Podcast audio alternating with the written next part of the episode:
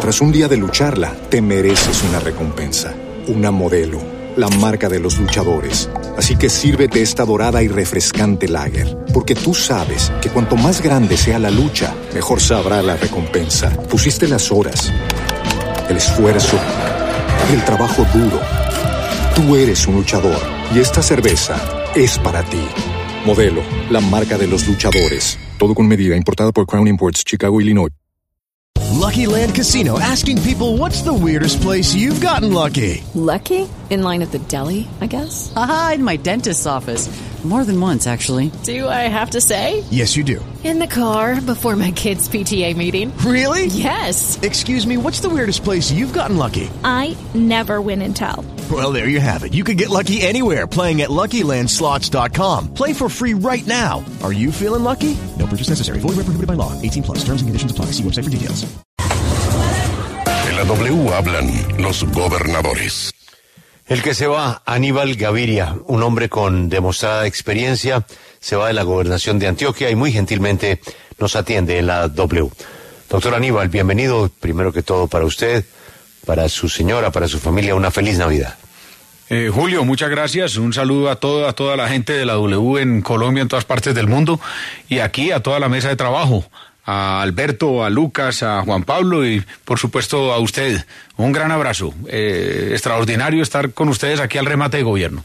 No, y además remate de campaña de Vamos Pa'lante, que es un poco eh, la filosofía que nos inspira Antioquia, siempre pa'lante. Pero quiero comenzar precisamente con ese tema. A mí siempre me ha dicho Félix, que es tan paisa como usted, que no hay posibilidad que un alcalde de Medellín le vaya mal, porque Medellín pues está blindada por esa, eh, diría yo, complicidad entre la empresa privada, la empresa pública, pero sobre todo ese sentimiento de, propiedad del paisa con la ciudad de Medellín. Entonces es muy difícil que a un alcalde le vaya mal en Medellín. Todos salen con muy buenos números. ¿A qué horas se salió de control Medellín, gobernador? Sí, Julio, realmente yo creo que eso es algo que el país también tiene que eh, reflexionar y obviamente creo que Medellín y Antioquia ya están haciéndolo y eso se vio claramente en las elecciones. Eh, el castigo electoral a la actual alcaldía de Medellín fue absoluto, total, y eso tiene que ver con lo que has mencionado. Eh, claramente se vio que la, la ciudad perdió eh, una ruta, un rumbo que tenía. Mire, mm, casualmente yo ayer hacía una observación que me sirve para, digamos, escenificar ese, esa pérdida de rumbo. En los gobiernos del de entonces alcalde Sergio Fajardo, posteriormente Alonso Salazar y posteriormente el mío en la alcaldía de Medellín, con orgullo podemos decir que se produjeron muchas transformaciones. Quiero traer a colación una sola, el, eh, el antiguo basurero de Moravia. En eh, esos 12 años, ese basurero se convirtió de un sitio completamente deteriorado en un jardín para la vida. Pero además de la transformación física, de la transformación del espacio público, se dio la transformación social de esas comunidades. Pues resulta que si usted ve las fotografías de esos 12 años, ve la evolución hasta llegar en nuestro gobierno a, a, que ese cerro de Moravia se convirtió, repito, completamente en un jardín en el que las mismas personas que anteriormente vivían de las basuras vivían ahora en, en los alrededores y en cierta medida trabajaban en ese sector del jardín de Moravia. Bueno, ahora la fotografía se devolvió prácticamente eh, 12 o 14 años atrás. Eso es lo que pasó en Medellín.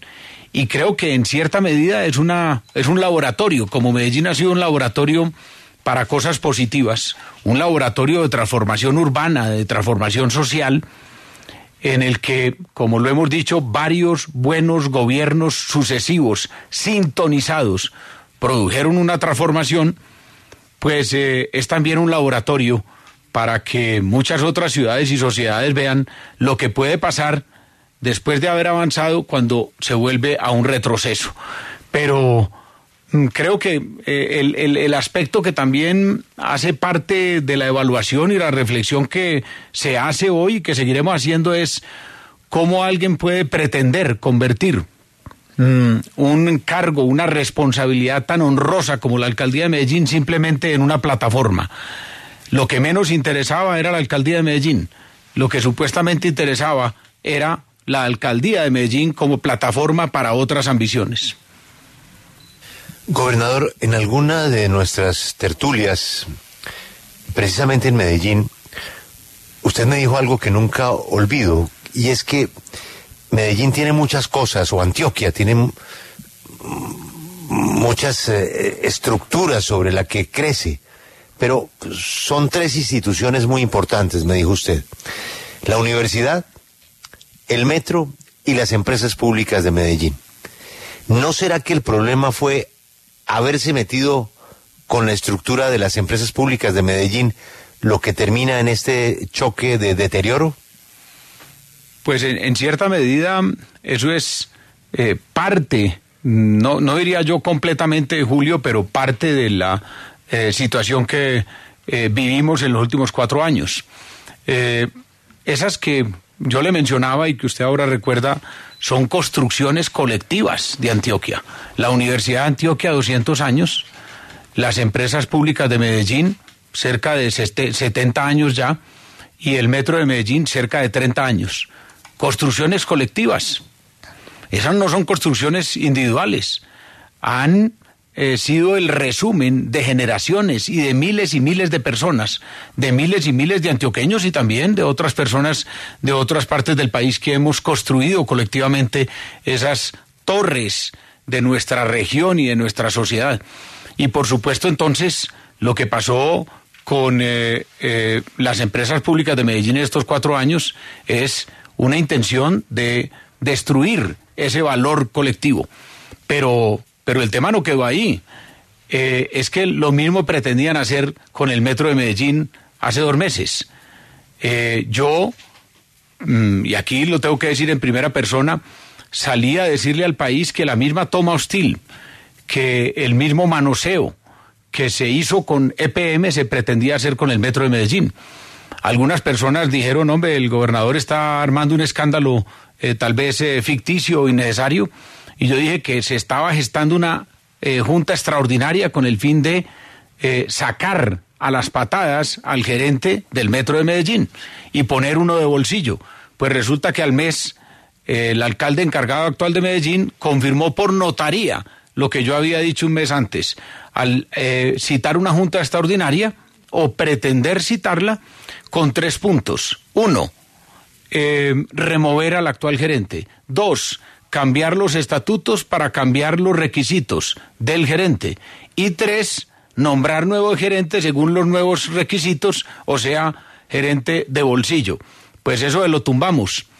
Yo aquí, dándole pues, digamos, un, un comentario a la W que no había hecho nunca antes, tengo que decir es que parte de lo que pasó, recuerde usted que el, el, la situación crítica de PM empezó fundamentalmente, Julio, en agosto del año 2020. ¿Cuándo? Cuando todos los miembros de la Junta de EPM, tema que no había sucedido nunca, renuncian ante las intenciones del alcalde de entonces. Pero yo quiero decirle algo, sin tomarme de alguna manera eh, un protagonismo excesivo, pero sí realista. Es que Recuerden ustedes que en esa época estaba yo suspendido de la gobernación de Antioquia por una injusta persecución que me llevó a estar retirado de esa dignidad y esa responsabilidad con los antioqueños por 10 meses. Esa detención fue eh, y esa suspensión fue el 5 de junio. Pues eso aprovechó el alcalde de entonces para avanzar en ese propósito. Porque si yo hubiera estado al frente le había quedado muchísimo más difícil o a lo mejor se lo había frenado, como le frené su intención en el metro ahora eh, eh, en este eh, remate de gobierno. Ahí, doctor Aníbal, ¿usted está sugiriendo que su suspensión hacía parte de una conspiración para el propósito del alcalde? Pues no, yo no puedo llegar hasta ese detalle, Julio. Usted es un periodista muy agudo y muy sagaz. Yo lo que digo es que eso fue utilizado, sin ningún lugar a dudas, por el alcalde del momento para aprovechar el vacío que de alguna manera significaba la falta del gobernador titular. El gobernador que me reemplazó, el doctor Luis Fernando Suárez, un hombre que el país y el departamento admira, eh, lo hizo con lujo de detalles, pero sin ningún lugar a dudas, eh, la ausencia del gobernador titular fue aprovechada por el entonces alcalde para mm, empezar a sacar, a desenmascararse, porque usted recuerda y recuerda la opinión pública de eh, Medellín y Antioquia que hasta el primer semestre el alcalde eh, de ese momento pues había mantenido unas relaciones supremamente tranquilas, pero de ese momento en adelante empezó el desmascare.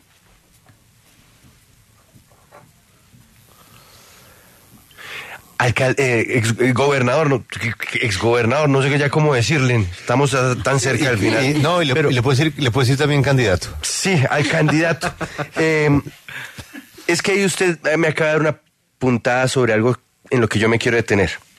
Usted menciona a Luis Fernando Suárez, pero yo recuerdo también a Juan Guillermo Usme, trabajó con usted. Yo recuerdo también a Carlos Mario Montoya, muy cercano a usted, haciendo llave en un comienzo con Quintero. Usted fue cercano a Quintero cuando arrancaban los go- los gobiernos.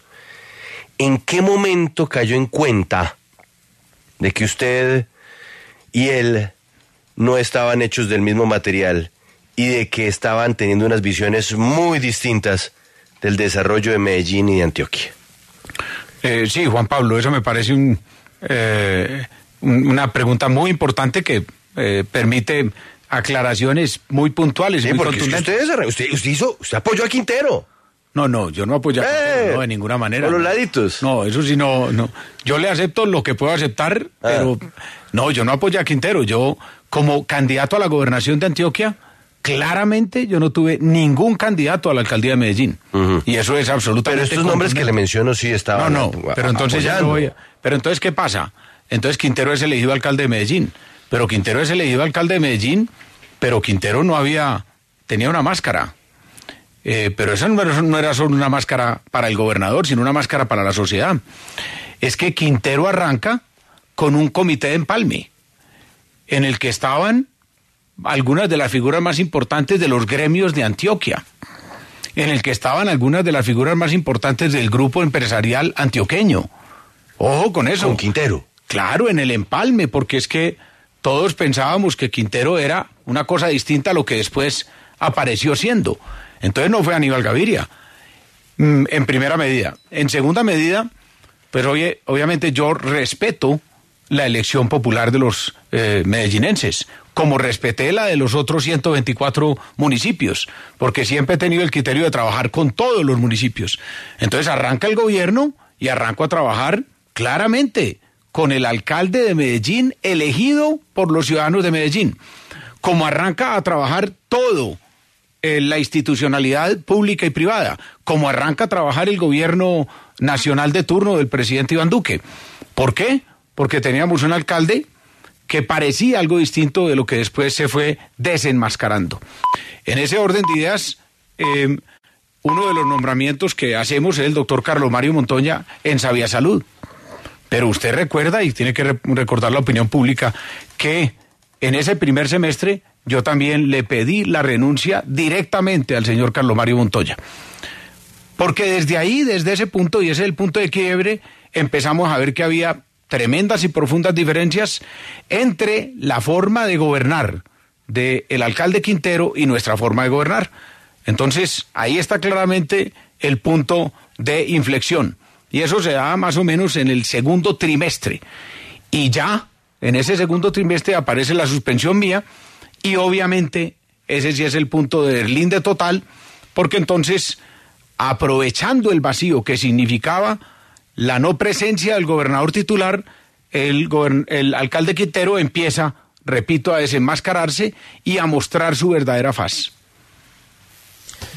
Señor gobernador, a pesar de todas las dificultades que tiene un gobernante, además, pues ese problema con el alcalde, el departamento avanzó y deja cosas muy de los antioqueños, bellísimas, eh, ese tren del río, el tren del café, el tren verde, el tren a Urabá, la otra línea del metro, se gastó usted, o más bien invirtió casi un billón de pesos en pavimento.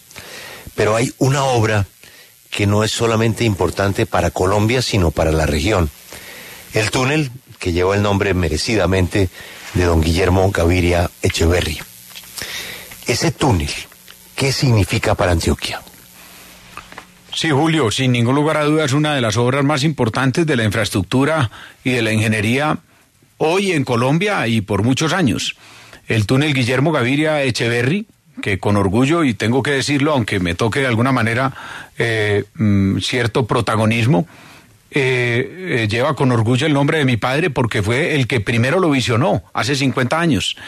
Desde 1970 hasta el año 2000, la única persona en Antioquia que hablaba del túnel en el Boquerón de Toyo era Guillermo Gaviria Echeverry. Yo tuve la oportunidad entonces en el año 2004-2007 como gobernador de Antioquia de contratar los primeros diseños de ese túnel. Y de allí después se hicieron los diseños finales y ahora mm, la construcción del túnel. Eh, primero que todo, el túnel más largo de América. No estamos hablando del túnel más largo de América Latina, es el túnel más largo de toda América, la única infraestructura de su tipo que puede contar eso en Colombia. No tenemos la universidad más grande, ni el edificio más alto, ni el puente más largo, ni la carretera. No, la infraestructura que puede decir eso en Colombia es el túnel Guillermo Gaviria Echeverry, más largo que cualquier túnel en Estados Unidos, en Canadá, en Brasil, en México, en Argentina. La importancia trascendental y, vamos, de, digamos, de nivel en nivel, Julio, es que con el túnel Guillermo Gaviria Echeverry, eh, Medellín va a quedar a tres horas y media del Mar Caribe, a través del Golfo de Urabá. Y la importancia trascendental es que ya con el túnel se completa la conexión de Medellín a Urabá y eso va a permitir entonces el desarrollo portuario de Urabá. Y por eso ya va el primero de los tres puertos que están planeados en el Caribe antioqueño, que es eh, Puerto Antioquia. Después viene el puerto Pisicí y después Puerto Darién. Mm, y allí reivindicar la, la, condición de Caribe de Antioquia. Es que Antioquia es el departamento que tiene la segunda costa más larga sobre el Caribe. Y eso los antioqueños lo habíamos dejado de lado. Y ahora, con el túnel Guillermo, Gaviria Echeverry, a tres horas y media, eh, la relación entre los cuatro millones de habitantes del Valle de Aburrá y Urabá, y a través de Urabá y de los puertos de Urabá con el mundo va a cambiar totalmente. Primera relación, la de Antioquia. Ahora, Colombia. No solo es el Valle de Aburrá, eh, sino que son el eje cafetero completo.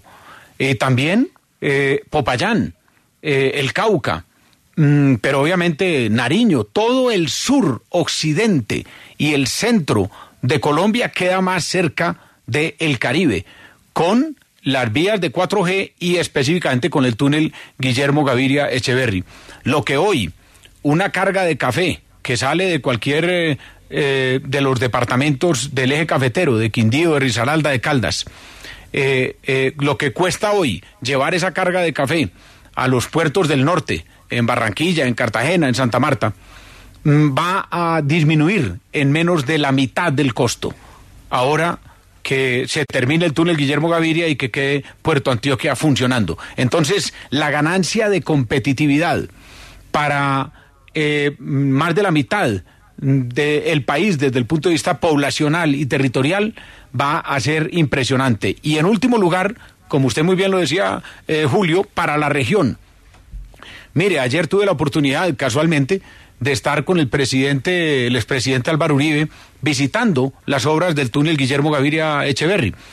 Y mencionábamos con él cómo esta misma reflexión se extiende al Ecuador porque cuando el Ecuador va al Caribe, pues tiene que hacerlo desde Quito hasta Barranquilla.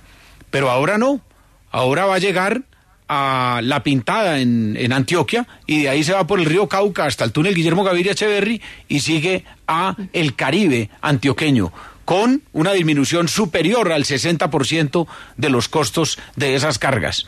Pero para seguir en, una, en un tema que puede ser un poco polémico y seguramente a futuro, pues el túnel Guillermo Gaviria es también la posibilidad de que en el futuro tengamos una de las obras que yo considero más trascendentales para el desarrollo de la movilidad de no solo Colombia y Panamá, sino de América, eh, que es la conexión de las Américas.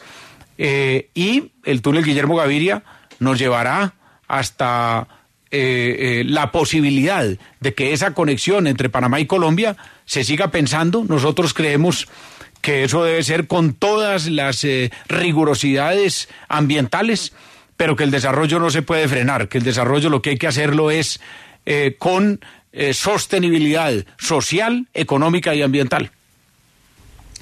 Gobernador, permítame cambiarle de tema. Hablamos de la fábrica de licores de Antioquia, de esa disputa que hay por el aguardiente real y de la medida cautelar de la SIC. ¿Cómo afecta justamente la orden de sacar el producto de circulación a las rentas del departamento? Bueno, importantísimo el cambio de tercio, pero supremamente positivo.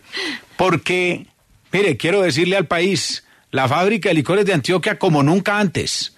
La fábrica de licores de Antioquia récord eh, hoy tenemos el 51% del mercado, de todo el mercado nacional entre las licoreras. Primer punto. Con orgullo podemos decirle, nosotros en este gobierno hicimos la transformación de la FLA. La FLA pasó de ser una dependencia de la eh, Secretaría de Hacienda de Antioquia a ser una empresa industrial y comercial del Estado. Esa transformación la hicimos completamente conscientes de que necesitamos una fábrica mucho más flexible, más capacidad, con más capacidad de responder a los retos de nuestras otras colegas de otros departamentos en competencia, pero también de las eh, eh, licoreras internacionales. Y mire los índices que le puedo decir. En este año, la única fábrica de licores de Colombia, que creció en el mercado es la fábrica de licores de Antioquia. Todas las demás bajaron en participación del mercado. Este año vamos a tener las ventas récord de toda la historia de la fábrica de licores de Antioquia, con entre 67 y 68 millones de botellas. Tercer eh, indicador, este año vamos a tener las ventas récords en el exterior, con 7 millones. En las anteriores récords habían sido el año 2022, el año anterior de nuestro gobierno.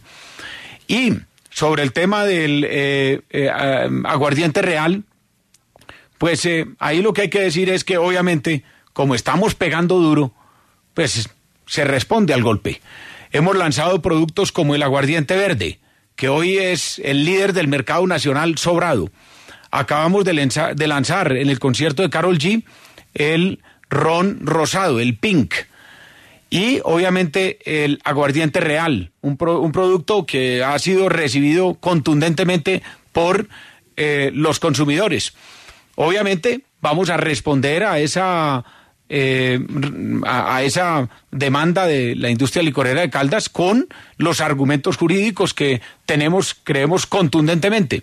Y de hecho, en estos días debe estar hablando el eh, gerente actual con el gerente ya designado por el gobernador electo para definir las últimas acciones en nuestro gobierno y las próximas en el arranque de gobierno para responder, pero tenemos la absoluta seguridad de que jurídicamente tenemos los argumentos para que el aguardiente real regrese a el, eh, el mercado y siga creciendo en el mercado como venía creciendo desde su inicio. Y, por último, lo que en eso puedo decir es que además del lanzamiento de estos productos, lanzamos el hidratado, un eh, nuevo producto del abanico de productos que es, como su nombre lo dice, un lead eh, eh, para mm, los deportistas, pero también para los enguayabados. Los enguayabados, usted lo dice y se me adelanta. Entonces, vamos con toda en la fábrica de licores, con récords no de dos años de gobierno, sino de toda la historia de fábrica de licores. Señor gobernador, la seguridad fue el gran coco de muchos de los gobernadores y alcaldes que terminan sus periodos. Los indicadores, o muchos de los indicadores, se están deteriorando en todo el país. En el caso de Antioquia, ¿qué tan crítica es la situación de seguridad hoy, gobernador? Bueno, tremendo tema, Lucas. Lo voy a dividir en dos. Uno lo negativo, otro lo positivo. Empecemos entonces por lo positivo, aunque a veces es mejor dejar el saborcito dulce para el final. Lo positivo es que en medio de una situación muy crítica de orden público de Antioquia y del país, una situación que no quiero ser ave de mal agüero, pero tengo que decir que veo nubes oscuras para el año 2024. ¿Por qué? Porque he sido un crítico franco, directo, si se quiere, eh, mm, contundente del proceso llamado de la paz total. Un desorden total, una improvisación total. Eh, em, lo he denunciado ante el país, que lo que ha producido es la posibilidad de crecimiento de los grupos al margen de la ley de todas las dimensiones, de las bandas pequeñas y medianas, pero también de los grupos más eh, letales para el país, como es el Clan del Golfo, como es el ELN y como son las disidencias de las FARC. Em, eh, yo que en muchas ocasiones busco no personalizar los temas, eh, en últimas tuve que denunciar además la incapacidad del comisionado de paz Danilo Rueda, Mm, que de alguna forma produjo ya eh, la, la, salida eh, de, de, ese proceso. Yo aspiro que con la salida de Danilo Rueda pues haya alguna recomposición y rediseño y que no sea solamente cambiar únicamente de persona o de cara. Ese proceso de la paz total ha producido un incremento del secuestro, ha producido un incremento de la extorsión, ha producido un incremento de la minería ilegal, ha producido un incremento del reclutamiento de menores, no solo en Antioquia, sino en el país, no solo denunciado por el gobernador Aníbal Gaviria, sino por otros gobernadores. Ese es el contexto grave. Em, los ceses al fuego que se han pactado, completamente improvisados, sin ninguna condición. Lo primero que un cese al fuego debería tener es por lo menos dos condiciones, que no haya más secuestro y que no haya más reclutamiento de menores. Pero aquí se creía y así, así lo decía el propio comisionado de paz, absurdo, ridículo, que un proceso de paz, de paz total es muy bueno, es muy exitoso, porque yo tengo abiertos ocho, nueve o diez procesos de diálogo al mismo tiempo. Eso es el indicador más absurdo. Eh, ese es el contexto negativo sobre el que podremos ahora profundizar si ustedes desean en otro frente. Ahora, el contexto positivo es que en el marco de esas dificultades, y a mí me gusta hablar con cifras, y las cifras las digo públicamente eh, eh, en la W, que es decirlos, decirlo ante millones, eh, porque soy contundente con las cifras. Mire usted los indicadores más importantes que para mí han sido siempre en términos de violencia los indicadores de homicidio, porque el homicidio es el delito número uno y el delito que es la cabeza de los demás delitos. Entonces, mire los tres indicadores contundentes que le voy a dar al país. Primero, el índice de homicidios, la tasa de homicidios de Antioquia. En el año 2023 va a ser la tasa más baja de 50 años. Ahí está. Segundo, la tasa de homicidios de mujeres en Antioquia en el año 2023 la tasa de homicidios de mujeres más baja en 50 años. Pero mire, el índice más importante y más contundente. En el año 2023, por primera vez en la historia, en los últimos 50 años, que se mide con, digamos, con eh, eh, eh, rigurosidad técnica, tanto en Colombia como en Antioquia, la tasa de homicidios, la primera vez en 50 años, la tasa de homicidios de Antioquia va a ser más baja que la tasa de homicidios de Colombia. Tres indicadores contundentes. ¿Qué quiere decir? En un ambiente deteriorado, de orden público nacional, hicimos la tarea. Sí, es lo que usted llama la creación del nodo de seguridad departamental.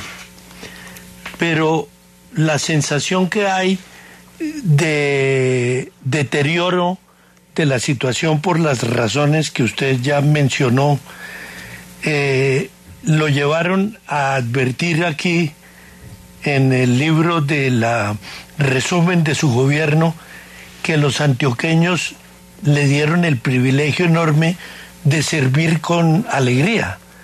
¿Cómo hace uno para servir con alegría en medio de un escenario tan difícil y complicado como el que usted nos describe del orden público. Mm.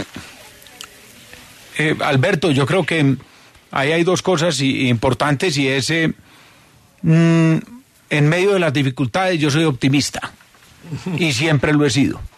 En medio de las dificultades y los retos, yo no, no, he sido nunca un sembrador de pesimismo, sino un sembrador de esperanza.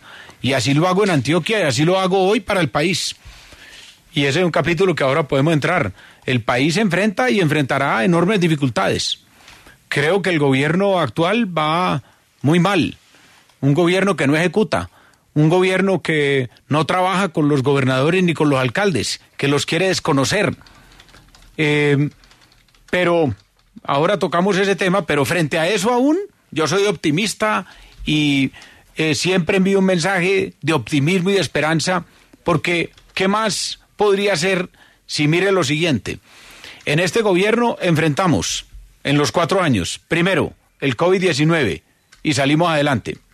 Segundo, enfrentamos la emergencia climática, el invierno o la temporada de lluvias más intensa de las últimas dos décadas en Antioquia, en buena parte del país, en algunos aspectos no, en algunos territorios no, pero lo que fue en Antioquia, medido con eh, científicamente la temporada de lluvias de el 20, el 21, el 22 y se vino hasta el 23, cuando nos hablaban de niño y el niño apenas em, empezó a entrar en diciembre. Pero adicionalmente, los problemas de las movilizaciones sociales y de los cambios de gobierno nacional y la guerra de Ucrania y ahora la guerra del Medio Oriente con los efectos que tiene sobre Colombia. Pero si eso fuera poco, el desgobierno de Medellín. Todo eso lo enfrentamos en estos cuatro años y salimos adelante. Con los indicadores que ahora daba de la fábrica de licores en la economía, con los récords de ventas de la, eh, del IDEA, el Instituto para el Desarrollo de Antioquia. El IDEA cierra como la FLA, con las colocaciones más altas de su historia, con el patrimonio más alto de la historia, con las utilidades más grandes de la historia.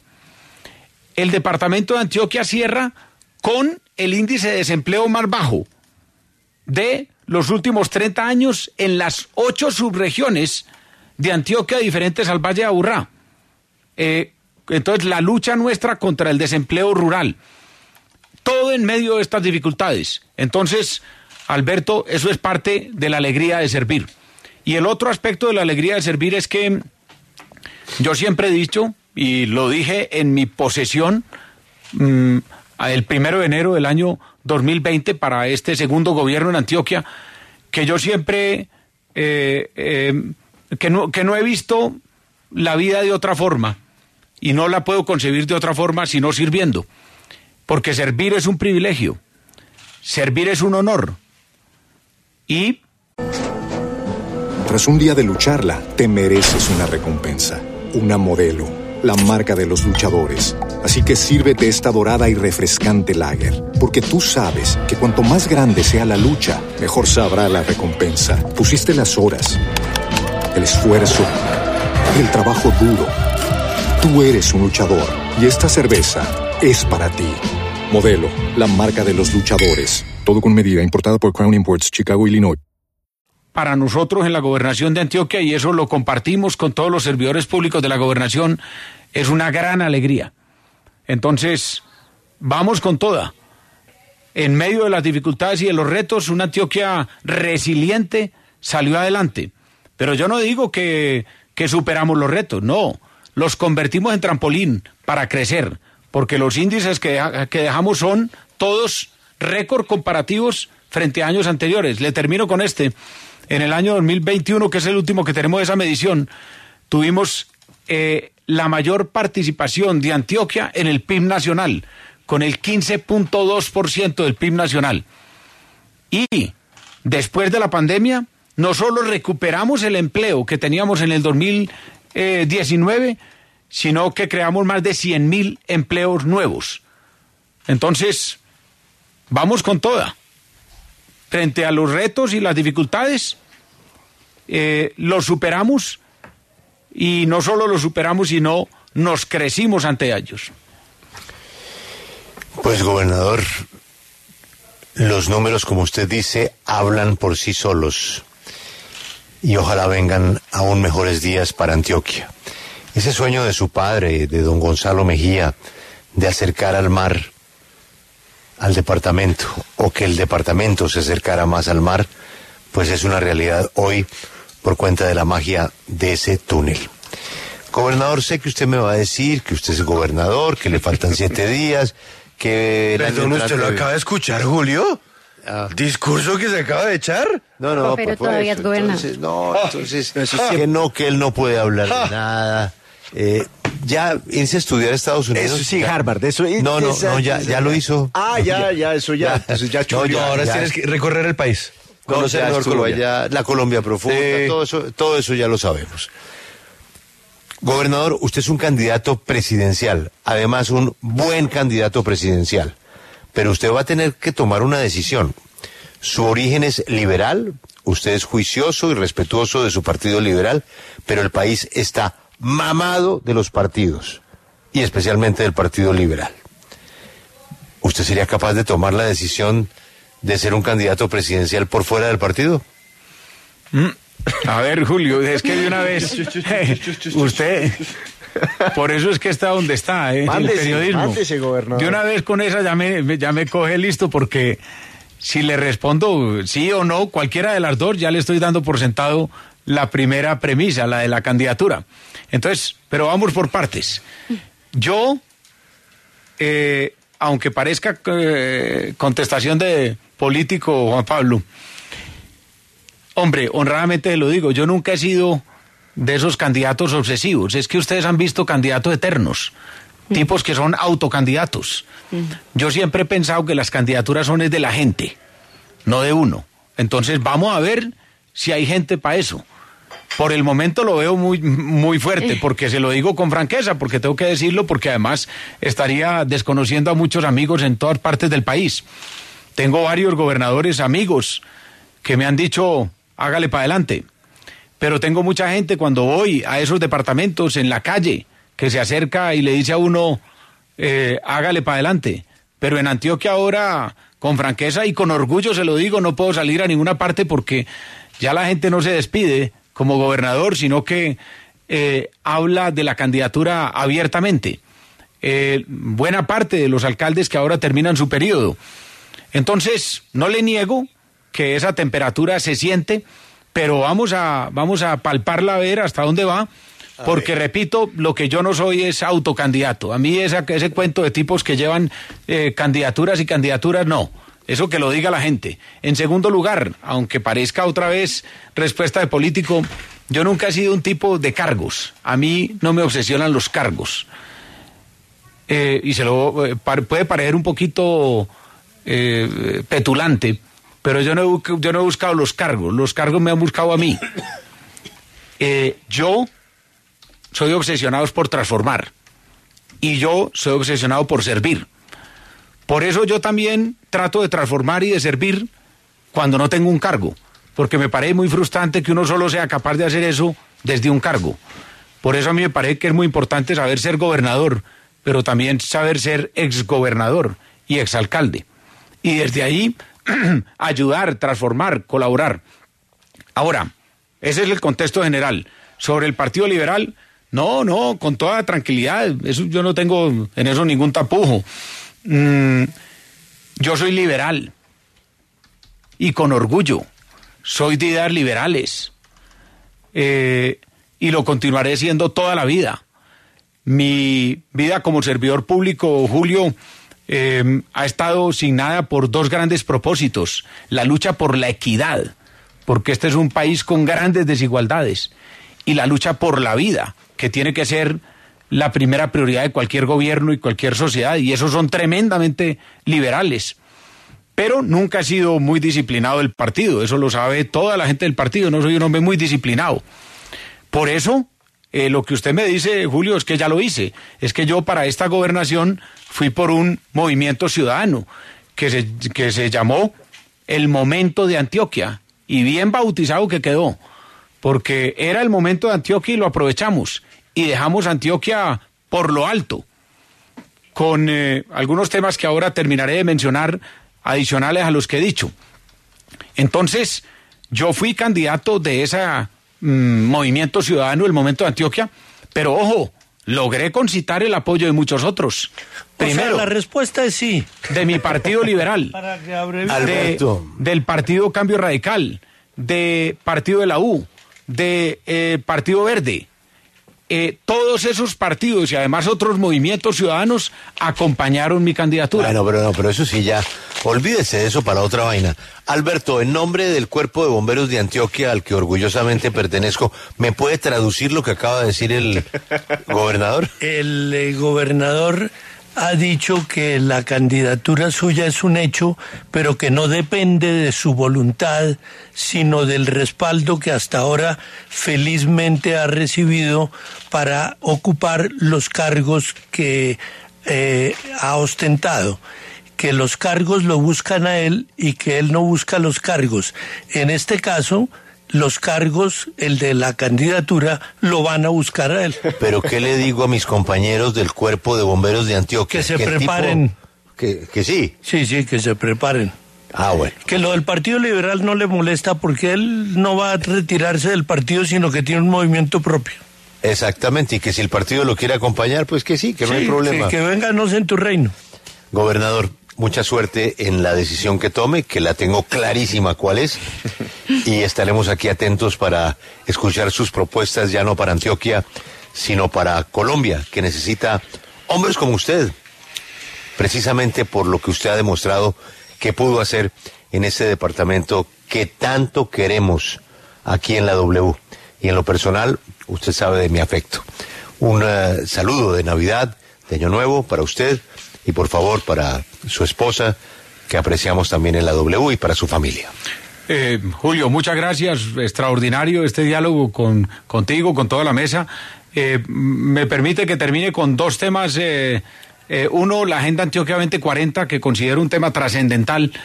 Eh, mm, y otro, un tema para ir eh, también avanzando en ese terreno que ustedes mismos me han puesto, que es el tema nacional. Pero ni más faltaba. ya, ya se mandó, ya. Ya. Mande, se los manda. titulares. Julio, entonces el primero es eh, eh, la Agenda Antioquia 2040. Es que un gobierno, y nosotros consideramos que un gobierno responsable, no solo tiene que ejecutar y hacer un buen gobierno con obras, sino que tiene que visionar y tiene que planear el futuro. Por eso le propusimos a Antioquia el diálogo social más amplio y más profundo de su historia. Y vuelvo y digo, esto lo digo en la W para que otro me diga, no, eso no es así. Pues sí, el diálogo más profundo y más amplio de la historia, el diálogo social de Antioquia, lo hicimos con la, en la construcción de la Agenda Antioquia 2040 y de la visión Antioquia 2040 que los antioqueños y antioqueñas construyeron. Una visión espectacular, el sueño colectivo al año 2040. Mire qué potente, Antioquia, corazón verde de América. Y esa Antioquia corazón verde es la vida, el corazón, la pasión, la fuerza, el motor. Pero al ser verde es el respeto de todas las formas de vida y de la gran riqueza de biodiversidad y cultural que tiene nuestro departamento. Y obviamente América es la enorme potencia de la posición geoestratégica de Antioquia, que los antioqueños en muchas ocasiones hemos dejado de ver, pero que ahora estamos abordando fuertemente. Entonces, Antioquia, corazón verde de América, la visión 2040 y la agenda Antioquia 2040, una carta de navegación que construyó Antioquia, que nosotros no, no es la de la del gobierno, es la de Antioquia. La convocamos y la lideramos, pero la construyeron todos los antioqueños. Y el segundo frente es, eh, como digo, frente al tema de la candidatura, más que candidaturas, uno creo que lo que tiene que es agitar ideas. Y, la, y una de las ideas que sin ningún lugar a dudas vamos a agitar es contra el centralismo. Estamos asfixiados del centralismo en eh, Antioquia y en toda Colombia. Hoy en día el 80% de los recursos del país, de la masa fiscal del país, lo maneja el centralismo. Y únicamente le dejan el 20% a las regiones. Un 13% los municipios y un 7% los departamentos. Ínfimo. Nosotros estamos proponiendo sencillo, simple, revolucionario. 50% que lo maneje la nación y 50% que lo manejen los territorios. Ese, esa es la verdadera revolución, ese es el verdadero cambio. Ok. Gobernador, ahora sí que no me queda ninguna duda. Mucha suerte en eh, su campaña presidencial y ojalá que tenga una un fin de año, un remate de Navidad y Año Nuevo muy tranquilo con su familia. Ha sido usted muy amable. Tras un día de lucharla, te mereces una recompensa, una modelo, la marca de los luchadores. Así que sírvete esta dorada y refrescante lager, porque tú sabes que cuanto más grande sea la lucha, mejor sabrá la recompensa. Pusiste las horas, el esfuerzo, el trabajo duro. Tú eres un luchador y esta cerveza es para ti. Modelo, la marca de los luchadores. Todo con medida, importada por Crown Imports, Chicago, Illinois. Judy was boring. Hello. Then Judy discovered ChumbaCasino.com. It's my little escape. Now Judy's the life of the party. Oh, baby, Mama's bringing home the bacon. Whoa, take it easy, Judy. The Chumba life is for everybody. So go to ChumbaCasino.com and play over 100 casino style games. Join today and play for free for your chance to redeem some serious prizes. ChumbaCasino.com. No purchase necessary. Void where prohibited by law. 18 plus terms and conditions apply. See website for details.